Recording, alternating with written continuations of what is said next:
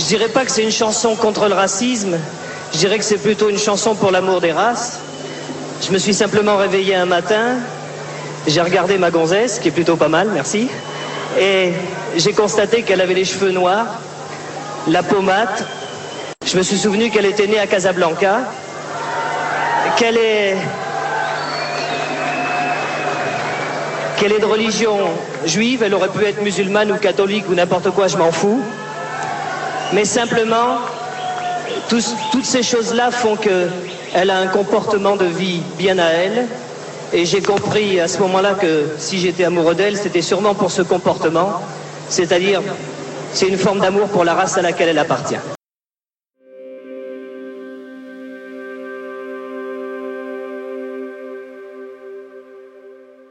Ah bah vous êtes là, Nickel Chrome Je suis si heureux de présenter enfin ce podcast Varietoche. C'est un rêve d'enfance. Non, pas d'enfance d'ailleurs, j'ai jamais rêvé de ça pendant l'enfance. C'est un rêve... Euh, c'est un rêve. Varietoche, c'est quoi? C'est un podcast audio dans lequel on prend une chanson, on l'écoute évidemment, mais surtout on la raconte. On raconte son histoire, quel est son message, que veulent dire les paroles, pourquoi elle a été écrite, dans quel contexte, qu'est-ce qu'elle apporte au monde. Et pour présenter ce podcast, nul autre que Bibi. Alors qui suis-je? Je suis Seb Little. Et comme je ne suis pas là pour parler de moi, j'ai prévu justement une section pour ça sur le site www.varietoche.com euh, pour me présenter, expliquer pourquoi j'en suis là, pourquoi c'est moi qui fais ce podcast et pas le palier du voisin. le palier du voisin. Et quand j'ai dit à ma mère que euh, j'allais, quand j'ai, quand je lui ai expliqué le concept de ce podcast, elle m'a dit attention, mon jeune fils. elle a pas dit ça comme ça, mais voilà. Attention à ne pas faire des choses qui ont déjà été vues, archi-vues et archi-revues à la télévision. Il y a certaines anecdotes qui ont déjà été faites, et c'est pourquoi Aujourd'hui, dans cette première piste de Varietoche, on va aborder quelque chose qui n'a jamais été vu et archi revu, pas du tout. Daniel Balavoine, l'Aziza. Et si dans l'extrait que vous venez d'entendre, Daniel Balavoine parle de sa gonzesse, de sa go, de sa zouze, vous les voyez là les guillemets que je fais avec les doigts, hein, vous les voyez pas littéralement, mais vous les imaginez quoi. C'est parce que l'Aziza, l'Aziza, oui, à chaque fois que je vais dire l'Aziza, je vais chanter juste derrière l'Aziza, c'est un réflexe idiot musculaire. Enfin, plus idiot que musculaire d'ailleurs, hein, lol, qu'est-ce qu'on se marre On dirait le genre de personne où quand tu dis compétent, ils te répondent en deux mots ou en un seul, c'est nul, vous êtes tous des connards ceux qui font ça, voilà. Bref, donc j'en étais où C'est une déclaration d'amour à sa compagne Corinne Barquessa. Mais ce n'est pas que ça, c'est aussi une chanson qui a une portée politique très forte, car elle s'inscrit dans une lutte contre le racisme, ou plutôt, comme le dit Daniel Balavoine, dans une lutte pour la diversité ethnique et religieuse. Oui, je réponds déjà à la problématique de cette piste, y a quoi? Laissez-moi vous raconter l'histoire de cette chanson pour vous expliquer tout ça.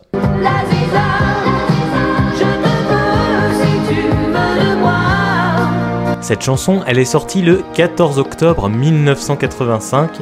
Et euh, alors, à part l'année, c'est la date d'anniversaire de mon frère. Donc on lui souhaite un bon anniversaire, pas du tout, puisqu'on n'est pas le 14 octobre en fait. Voilà, donc si quelqu'un d'autre veut dire sa date d'anniversaire approximative, je pense que c'est bien le moment. Hein, ça ralentit pas du tout le podcast avec des infos hautement inintéressantes. Euh, en 45 tours, hein, elle est sortie en single et figure dans le huitième et dernier album de Daniel Balavoine, Sauver l'amour, qui a été enregistré pendant l'été 1985 au Highland Recording Studio à Inverness en Écosse. On est dans un contexte où les campagnes antiracistes battent leur plein. Ah, battent leur plein, je suis désolé, mais moi les phrases qui contiennent l'expression battre leur plein, je dois les dire avec une voix de narrateur des films des guerres chiants des années 50, c'est une règle? Genre euh, comme ça. Les sentiers de la gloire. Donc on reprend. Les campagnes antiracistes battent leur plein. Voilà. Pourquoi?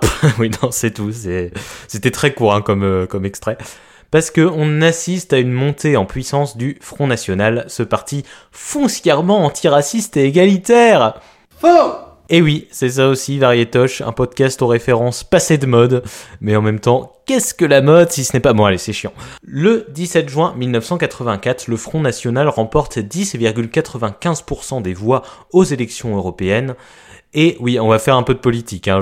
Ça a vite dérivé euh, de chansons françaises à politique, donc on se concentre Par la suite, euh, François Mitterrand, le président de la République socialiste de l'époque, annonce que le 16 mars 1986, où auront lieu les élections législatives françaises, eh bien pour la première fois sous la Ve République, elle se déroule au scrutin proportionnel intégral à un seul tour. Donc c'est-à-dire que le nombre de sièges à pourvoir est partagé en fonction du nombre de voix recueillies. C'est donc François Mitterrand qui décide de ce changement de scrutin et en effet, en mars, donc 4 mois après la sortie de la chanson, permet l'élection de 35 députés du Front National, aussi appelé le parti dirigé par l'homme dont on attend un événement bien particulier à chaque fois qu'il est en tendance sur Twitter. C'est sûr que Front National, ça faisait plus court comme nom. Pourquoi ce changement? Je vous pose la question. Ou vous me la posez peut-être plutôt. Bref, donc Lionel Juspin... Juspin... Lionel... Lionel Lionel Jospin, premier secrétaire du Parti socialiste à l'époque, explique que sans ce changement, la droite allait l'emporter. Donc l'idée a été de faire un changement de scrutin pour la freiner et l'empêcher d'avoir une écrasante majorité à l'Assemblée nationale, quitte à laisser entrer le Front National. Ouais. Quel rapport avec Daniel Balavoine? Ah bah aucun, hein. j'avais juste envie de vous raconter les élections euh, euh, européennes de 1984. Hein. Je me sentais dans un bon mood là. Allez, maintenant on enchaîne sur une rétrospective sur les buffets d'orgue à travers les siècles en mettant bien l'accent sur la différence entre leur montre avec bouche dite en écusson relevé et celle dite en ogive cintrée aplatie. Non, je déconne. Donc indigné par tout ça, dans ce contexte-là, Daniel Balavoine, en fait, il a écrit ce cri de rage spontané, L'Aziza, L'Aziza, L'Aziza, L'Aziza. je vais arrêter de faire ça, c'est insupportable. Avec un A minuscule, c'est un mot d'origine arabe qui signifie aimer, adorer. Et donc l'Aziza avec un A majuscule, cela signifie ma chérie en Arabie moderne. Comment exprimer sa colère Eh bien, il va avoir la volonté de se démarquer de ses camarades artistes en écrivant une chanson qui ne va pas aller attaquer directement Jean-Marie Le Pen et d'afficher le Front National dans l'écriture de ses paroles, mais plutôt de dire je suis favorable à la diversité. Et pour ça, il va parler avec fierté de ce qu'il aime, de ce qu'il connaît, euh, c'est-à-dire de sa femme et de la mère de ses deux enfants, donc Corinne Barquessa, et de ses origines et de sa religion. Mais qui c'est Corinne Barquessa? Je vous pose la question. Donc Corinne Barquessa, elle travaille dans le monde de la musique. Elle est d'origine juive marocaine et pour alors pour la petite histoire, elle est aujourd'hui en couple avec Serge Calfon, donc celui qui réalise toutes les émissions de, de Catherine Barma, comme On n'est pas couché, tout ça. Allez, 3, 4 on s'en tape, on s'en tape. Elle n'est pas juste épouse d'eux, voilà. Donc Daniel Balavoine va lui dédier cette chanson, L'Aziza. L'Aziza. Non, j'ai dit que j'arrêtais avec ça. L'Aziza, c'est elle, c'est Corinne Barquessa. Alors là, je vais vous faire une parenthèse kiff Taras.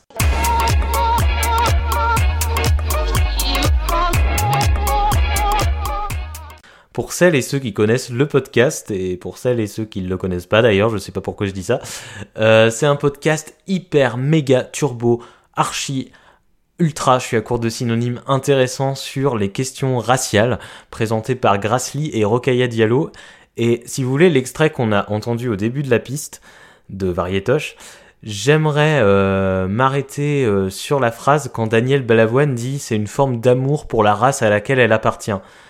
Je suis pas, alors je suis pas expert en question raciale, donc ce que je vais vous dire, là je le tire vraiment de ce que j'ai entendu, de ce que j'ai appris dans le podcast Kif Taras, c'est qu'il est important de se rappeler qu'aujourd'hui, euh, il faut être prudent avec le mot race et la notion de race, car elle est essentiellement culturelle et sociologique, et elle n'est pas basée sur des caractéristiques biologiques. Ça permet d'aborder en fait la notion de race en mettant la lumière sur euh, les, effets sur les mécanismes de, production des inégalités. Je sais pas si Daniel Balavoine avait en tête tout ça à l'époque, et je ne veux pas le savoir. je sais pas pourquoi je dis ça, je, déconne. Donc, euh, ce qui est sûr, c'est qu'il écoutait pas le podcast, vu que il n'existait pas. Gros big up à, Daniel qui nous entend, qui doit rire aux étoiles. Merci Edouard Baird pour cette intervention. Hein. Je savais pas que vous étiez là. Oh, vous savez, je sais pas si on peut dire que je suis vraiment là sans rien derrière, je suis là pour quelqu'un, pour vous, pour la vie, pour... Ouais, ta gueule. Et aussi, il y a un autre concept auquel me font penser les propos de Daniel Balavoine, hein, puisqu'on est dans les concepts autour des questions raciales, autant y aller, c'est la notion de fétichisme racial. Alors, c'est quand on est attiré par des personnes par rapport à leurs origines, on peut penser que c'est un compliment et tout, mais en fait c'est déplacé parce que ça repose sur du fantasme, sur de l'imaginaire basé sur des stéréotypes racistes. Euh, donc là, me faites pas dire ce que j'ai pas dit. Je ne dis pas que Daniel Balavoine était fétichiste des femmes arabes, et c'est d'autant plus osé de l'affirmer que euh, je me base sur quelques extraits euh, d'interviews et que je suis pas le mieux placé pour en parler. Mais alors pourquoi t'en parles du coup Je sais pas, personne qui crie dans les oreilles comme Christian Clavier là. Mais je dis qu'en écoutant ses propos et ceux qu'on va entendre juste après, eh ben ça, ça fait tout de suite écho, euh, ça fait tilt dans ma tête à cette notion-là. Voilà, ça m'y a fait penser, donc je soulève la question, parce que il n'y a pas que vous qui avez envie d'être soulevé, il y a aussi les questions. L'optimisme ou le positivisme, c'est de dire, euh, je- moi je suis un peu agacé par tous les gens qui disent depuis un an, je suis contre le racisme, je suis contre Le Pen, je suis- tout le monde est contre quelque chose qui est pas bien. Et la Ziza, c'est l'inverse, c'est de dire, moi je suis pour les Arabes.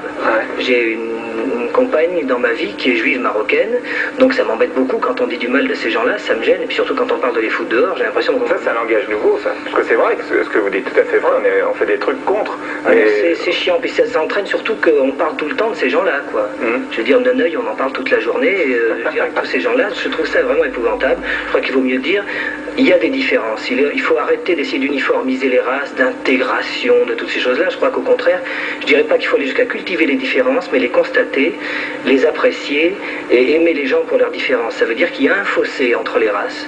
Il faut pas essayer de combler ce fossé parce que c'est quelque chose d'impossible. Un noir est un noir, un arabe est un arabe, un chinois est un chinois et un français ou un européen est un européen. Ce qu'il faut apprendre aux gens, je crois que c'est un problème de mentalité, c'est qu'un fossé, un fossé, ça peut se franchir. C'est une Et notion. valoriser les différences plutôt que les, Voilà, en tout cas les respecter, aimer les gens pour ça. Quand moi je suis amoureux d'une femme parce qu'elle est brune, parce qu'elle a la pommade, parce qu'elle a un certain comportement de vie qui est dû à sa religion, parce que ceci ou cela, ça veut dire qu'en fait, si je dois avouer la vérité, je l'aime parce qu'elle est euh, juive d'Afrique du Nord. Voilà, c'est aussi bête que ça, il faut pas avoir honte de le dire. Si elle n'était pas juive d'Afrique du Nord, elle serait pas comme elle est. Ouais, il craquait un peu Daniel Balavoine. En même temps, il était connu pour ses propos engagés. Hein. C'était pas le genre de cum à se remuer les barils en chantant qu'on est serré comme des sardines au fond d'une boîte ou je sais pas quoi. Vous êtes au courant de ça.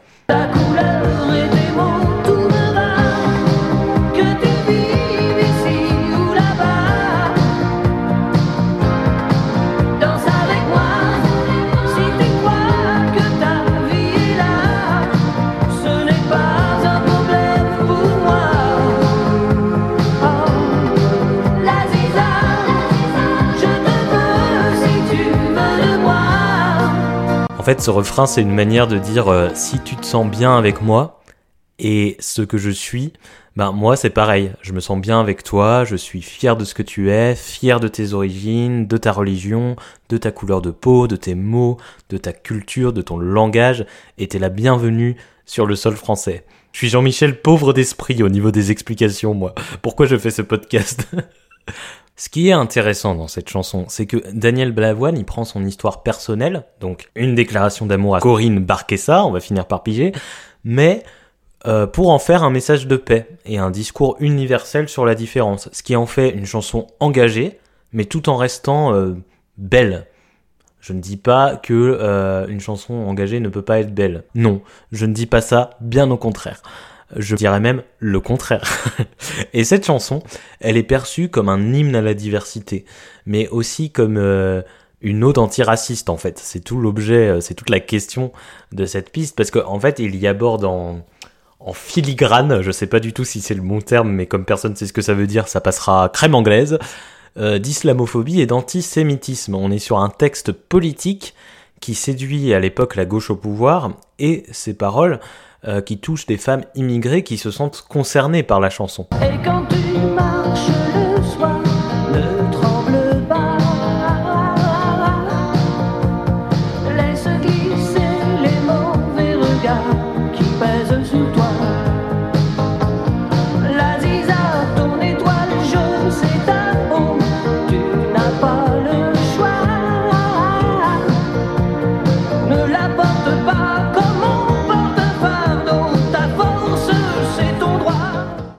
L'étoile jaune, pour rappel, hein, c'est le dispositif euh, de, de marquage imposé par l'Allemagne nazie aux juifs Donc il voulait heurter l'opinion publique en faisant allusion euh, au sort des juifs pendant la Seconde Guerre mondiale. Et en fait, il pensait que ses paroles feraient polémique. À l'époque, il n'y avait pas les réseaux sociaux. Oui, oui, calme-toi, calme-toi. Parce que plus loin, il évoque la religion musulmane, parce que c'est la religion la plus pratiquée au Maroc, d'où est originaire l'Aziza, avec ses paroles.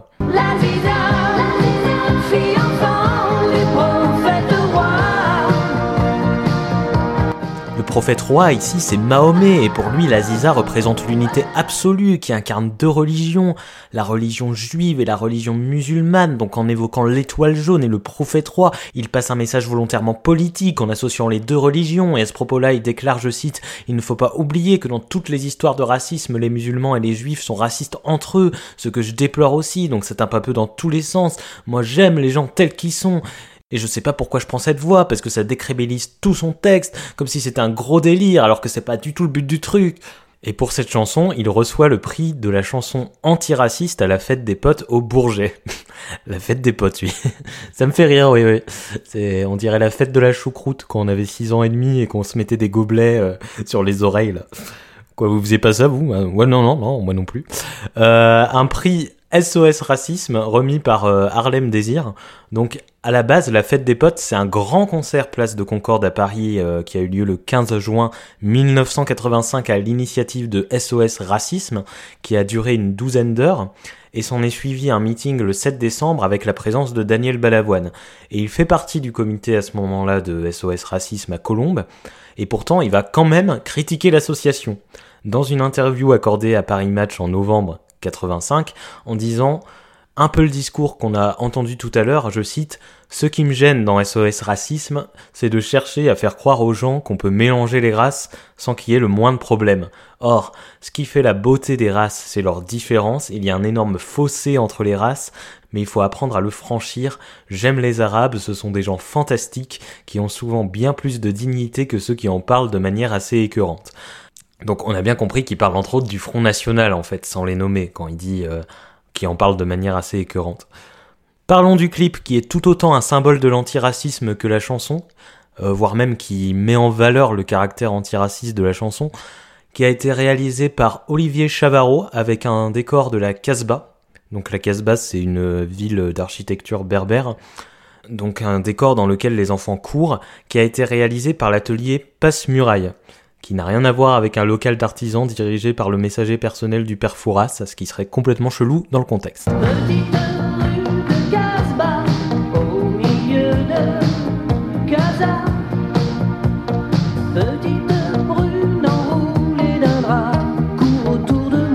Petite rue de. Petite rue Casbah, pardon. Donc évidemment la petite brune enroulée d'un drap au milieu de Casa, donc Casa c'est Casablanca au Maroc, désigne l'Aziza, hein, désigne sa femme. Corinne, comment barquer ça? Merci. Mais dans le clip, ce sont deux jeunes filles, euh, une jeune juive et une jeune musulmane. Donc la musique commence avec le soleil qui se lève. Je vous invite à regarder le clip hein, parce que là je vais vous en faire toute une description. Mais allez voir le clip, j'ai mis le lien dans la description. Euh, avec le soleil qui se lève et on voit les décors de la Casbah en studio avec 50 enfants sur le studio, rien que ça, c'est une école le machin, tu sais. Et ce qui enthousiasmait Daniel Balavoine, c'est aussi de partager ce tournage avec tous ses enfants. Donc un jour, il s'est ramené avec deux gros sacs de surprise pour les enfants. Il commençait à glandouiller avec eux sur le plateau et tout. c'est la meilleure anecdote. Et donc, on voit aussi dans le clip un gros plan du fils de Daniel Balavoine et Corinne Barquessa. Les deux jeunes filles tiennent tous les deux la tour Eiffel, pas la vraie, mais une tour Eiffel en terre, donc qui est une contribution d'un plasticien qui s'appelle Pascal Dejax. Pascal, si tu nous écoutes, oui, c'était bien sûr, c'est le pre- c'est la première piste d'un podcast que vous allez être trois à écouter, mais parmi vous, comme par hasard, il y a ce type-là qui est connecté, il se prend un break entre deux tours en terre façonnées euh, maison pour écouter ces conneries, on y croit tous. Euh, et puis un phénomène magique se produit et elles fusionnent toutes les deux en une seule Aziza qui apparaît sous la vraie tour Eiffel, donc à Paris. Euh, c'est très symbolique parce que si on en revient à Corinne Barquessa, elle, elle est métisse, juive, arabe, elle vit à Paris, donc Daniel Balavoine, il en est fier. Et du coup, plus tard dans le clip, on voit Laziza, donc incarnée non pas par la femme de Daniel Balavoine, mais par l'actrice Fégiria Deliba. Là, c'est pareil, hein, je mettrai pas ma main à couper qu'elle écoute le podcast. Mais à la limite, ce qu'on peut faire, c'est que je vais arrêter de fantasmer sur l'idée que tous les gens dont on parle ont reçu une notification. Eh, je parle de toi, applique-toi à entendre ce récit. donc, qui, euh, donc cette femme qui se sentant suivie par des hommes en voiture la nuit accélère le pas, court pour euh, s'échapper de la ratonnade. En fait, c'est une scène qui rappelle le début du film euh, E.T. l'extraterrestre, sorti trois ans plus tôt. On peut d'ailleurs apercevoir dans le clip un morceau de l'affiche du film. Et dans sa course, elle tombe et elle atterrit devant euh, Balavoine qui chante et joue avec ses musiciens. Donc là, Balavoine, il envoie sa guitare en l'air. Oui, le clip, c'est un délire hein, aussi. Et euh, le résultat, c'est que la foudre, je décode par la foudre, par la voix de Dieu, hein, vient frapper la voiture des racistes. Ensuite, Balavoine, euh, il se transforme en mutant des enfers et il commence à distribuer des boules de feu sur les fachos. Et non, je déconne, je déconne, ça c'est, ça c'est pas vrai, mais euh, donc voilà, donc il y a un fond politique très puissant qui n'était pas à l'époque euh, une chose qui se voyait beaucoup hein, dans les clips en France, c'était très rare. La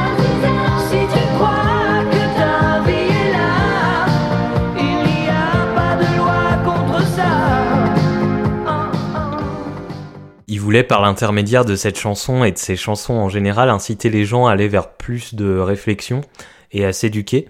Donc euh, à l'époque en lisant des livres. hein. Et pour cette raison, il était fier d'avoir écrit ce tube qui était entré dans le top 50 à la 40e place le 23 novembre et euh, qui progresse ça dans le top jusqu'à atteindre la euh, 18e place le 28 décembre. Mais en fait, ce qui a considérablement augmenté les ventes du, du 45 tours, du single, c'est le décès euh, inattendu, tragique de Daniel Balavoine le 14 janvier 1986. Le single reste en première place du top 50 pendant 8 semaines, euh, deux mois, et se vend à plus euh, d'un million d'exemplaires. Donc je rappelle qu'il meurt tragiquement dans un accident d'hélicoptère lors du Paris-Dakar au Mali, lors d'une opération pour une action humanitaire Paris du Cœur, dont le but était d'installer une centaine de pompes à eau hydraulique dans les villages en Afrique. Et en fait, euh, c'est le tout premier single du top 50 à être classé à titre posthume. En fait, cette chanson, elle a une résonance aujourd'hui. hein. On est en 2020, donc 35 ans plus tard, et le FN n'a malheureusement cessé de monter en puissance. Le racisme aussi. Et dans notre contexte actuel, les paroles de cette chanson sont loin d'être obsolètes. Et on pense à toutes celles, et on soutient toutes celles qui s'identifient encore aujourd'hui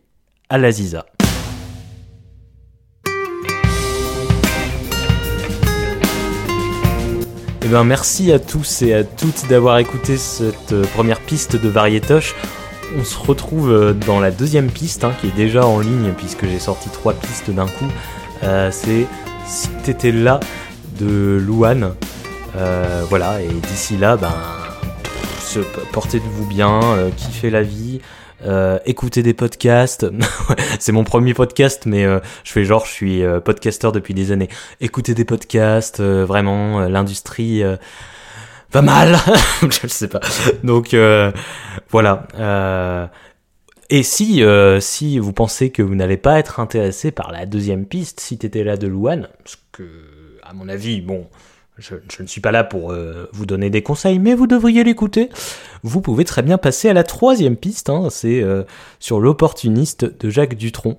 Euh, voilà, vous faites bien comme vous voulez, mes petits agnolets.